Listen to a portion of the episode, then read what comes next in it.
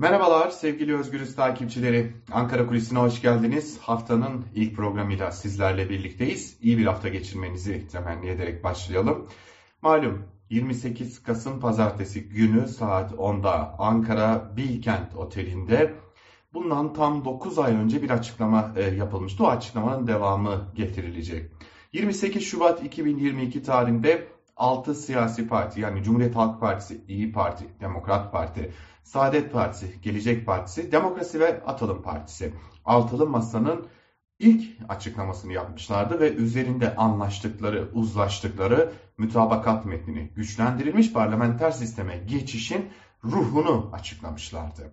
28 Kasım 2022 tarihinde ise o ruhu, ruh, ruh artık ete ve kemiğe bürünecek. Yani anayasa değişikliği ve bağlı ilgili bazı yasalara dair e, teklif kamuoyuyla paylaşılmış olacak. 100 sayfalık bir metinden bahsediliyor. Hemen belirtelim bunu. 100 sayfadan oluşuyor. Hem değişiklik maddeleri hem gerekçeleri açıklanıyor.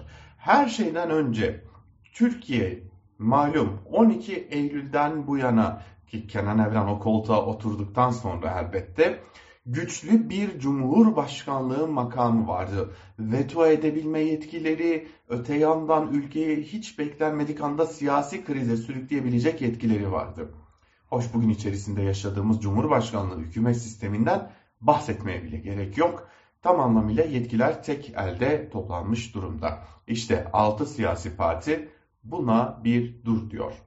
9 ay içerisinde hazırladıkları anayasa değişiklik metniyle birlikte 12 Eylül ve AKP döneminde yapılan değişikliklerin üzerine bir sünger çekiliyor, yeni bir anayasa getiriliyor. Ve bu anayasayla birlikte Cumhurbaşkanlığı artık siyasi kariyerde bir basamak olmanın e, dışına çıkarılıyor. Ve artık Cumhurbaşkanlığı siyaset sahnesine veda edecek olanların adeta veda sahnesi haline getiriliyor, sembolikleştiriliyor. Belirtelim ki teklife göre ya da üzerinde uzlaşılan metne göre e, Cumhurbaşkanını yine halk seçecek. 7 yılda bir seçecek halk Cumhurbaşkanını. Bir defalığına seçebilecek. Seçilen isim tarafsız olacak, partisinden istifa edecek ve birleştirici bir rol oynayacak. Cumhurbaşkanlığı görevi sona erdikten sonra da siyasete dönemeyecek. İşte bu nedenle siyasete veda sahnesi olarak adlandırılıyor. Bundan sonraki olur da bu yasa e, teklifi e, seçimlerden sonra meclisten geçerse Cumhurbaşkanlığı için. Bundan sonrası için Cumhurbaşkanlığı sadece ama sadece birleştirici bir rol oynayacak. Veto yetkisi olmayacak. Olağanüstü hal ilan etme yetkisi olmayacak. Kararnamelerle ülkeyi yönetme yetkisi olmayacak buna dair bugün içerisinde yaşadığımız koşullardaki tüm yetkileri aslında Cumhurbaşkanlığı'nın elinden alınmış olacak. Üstüne üstlük meclisi, meclis daha doğrusu başbakan meclisten çıkacak, bakanlar meclisten çıkacak. Cumhurbaşkanı da meclisten çıkan bu başbakan ve bakanları onaylamak zorunda kalacak. Ve e, aslında bir yerde birleştirici rol üstlenmekten başka hiçbir rolü olmayacak.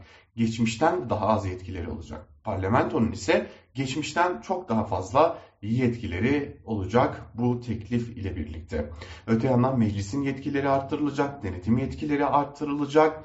E, mecliste yeni komisyonlar kurulacak. Bu komisyonlar e, daha aktif çalışabilecekler ve bu komisyonlardan biri önemli o da kesin hesap komisyonu ki o kesin hesap komisyonunun başkanı kesinlikle ama kesinlikle iktidar partisinden değil ana muhalefet partisinden olacak. Yani yıl içerisinde harcanan bütün meblağlar, bütün paralar önce bu kesin hesap komisyonunda değerlendirilecek. Sayıştay raporları burada değerlendirilecek. İşte o komisyonun başkanı da ana muhalefet partisinden olacak. Seçim barajı %3'e indirilecek.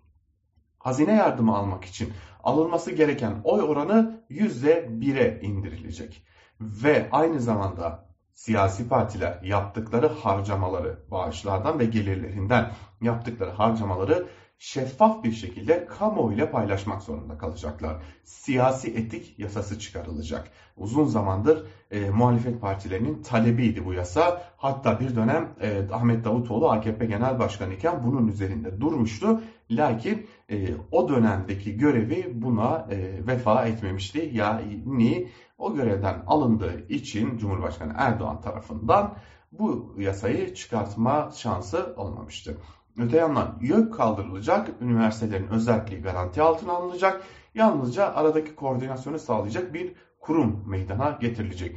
Rütük değiştirilecek, Rütük'ün yetkileri elden geçirilecek, tüm üyeleri meclisten seçilerek gönderilecek. Öte yandan önemli noktalardan biri TRT ve Anadolu Ajansı'nın bağımsızlığı ve tarafsızlığının sağlanması için yeni e, yasalar ortaya konulacak. Bu da Türkiye'de bağımsız medyanın e, sağlanması için atılacak adımlardan biri olacak. Anayasa Mahkemesi'nin üye sayısı artırılacak ve 21'e çıkarılacak. Bu üyelerden yalnızca ama yalnızca ikisini Cumhurbaşkanı belirleyecek. Geri kalanlar meclis tarafından seçilecek. Seçimle gelecek. Ve hukukçulardan oluşacak Anayasa Mahkemesi. En az 4'te 3'ü hukukçu olacak AYM üyelerinin. Sayıştay yüksek mahkeme statüsüne getirilecek, yetkileri arttırılacak ve etki alanı genişletilecek. Hakimler ve Savcılar Kurulu lağvedilecek, kaldırılacak. Yerine Hakimler Kurulu ayrı, Savcılar Kurulu ayrı kurulacak. Hakimler Kurulu Adalet Bakanlığı'nın bünyesinde ya da bağlılığında olmayacak. Adalet Bakanı da müsteşarı da o kurula giremeyecek, o kurulu denetleyemeyecek. Her iki kurulunda, Hakimler Kurulu'nda, Savcılar Kurulu'nda üyeleri seçimle iş başına gelecek. Tıpkı AYM'de olduğu gibi. Buna benzer çok sayıda değişiklik söz konusu. Seçim sistemi baştan aşağı değiştirilecek. AYM değiştirilecek. Sayıştay konusunda yetkileri arttırılacak. Biliyorsunuz iktidar partisi Cumhurbaşkanı Erdoğan dahil olmak üzere AYM'den fazlasıyla şikayetçiydi. Tabi üzerinde uzlaşılamayan bazı maddelerde söz konusu. Örneğin anayasanın 24. maddesi laiklikle ilgili madde. Bu noktada bir uzlaşı olmadığı için bu madde yerinde kalacak. Yine Cumhurbaşkanı halkın seçmesi konusunda da fikir ayrılıkları var. Partilerden bazıları halk seçsin, bazıları halk seçmesin der dediği için bu maddeye de dokunulmayacak. En azından şimdilik dokunulmayacak ve Cumhurbaşkanı olur da bu e, anayasa değişikliği yürürlüğe girecek olursa yani 360 ve 400 arasında bir milletvekiline sahip olursa muhalefet e, ve bu yasa geçerse bu tarz değişikliklerle karşı karşıya kalmış olacağız. Bakalım bu değişikliklerin açıklanmasının ardından bu defa altılı masa ortak politikalarını belirleyecek mi? Ki üzerinde çalışılıyor. Kuvvetle muhtemel Aralık ayı sonunda da bu kamuoyuyla paylaşılacak. Uzlaşılan noktalar açıklanacak. Ardından ocağın ilk iki haftası içerisinde kuvvetle muhtemel ortasında da aday kamuoyuyla paylaşılmış olacak ya da en azından tartışılmaya başlanacak. Hemen bunu da belirtmeden kapatmayalım. Muhalefet de artık seçimin öne çekileceğine kesin gözüyle bakıyor. İktidar da buna sıcak bakıyor. Hem hacı mevsimi hem kurban bayramı nedeniyle yaz aylarında olması gereken seçimin belki Mayıs belki de Nisan ayının sonlarına çekilmesi söz konusu olacak. Muhalefet de tüm hazırlıklarını buna göre yapıyor. Tabii ki aradan çıkan çatlak sesler engellenebilirse belki de seçimi kazanmaya hazırlanıyorlar. Ankara Kulisi'nden bugünlük de bu kadar. Hoşçakalın.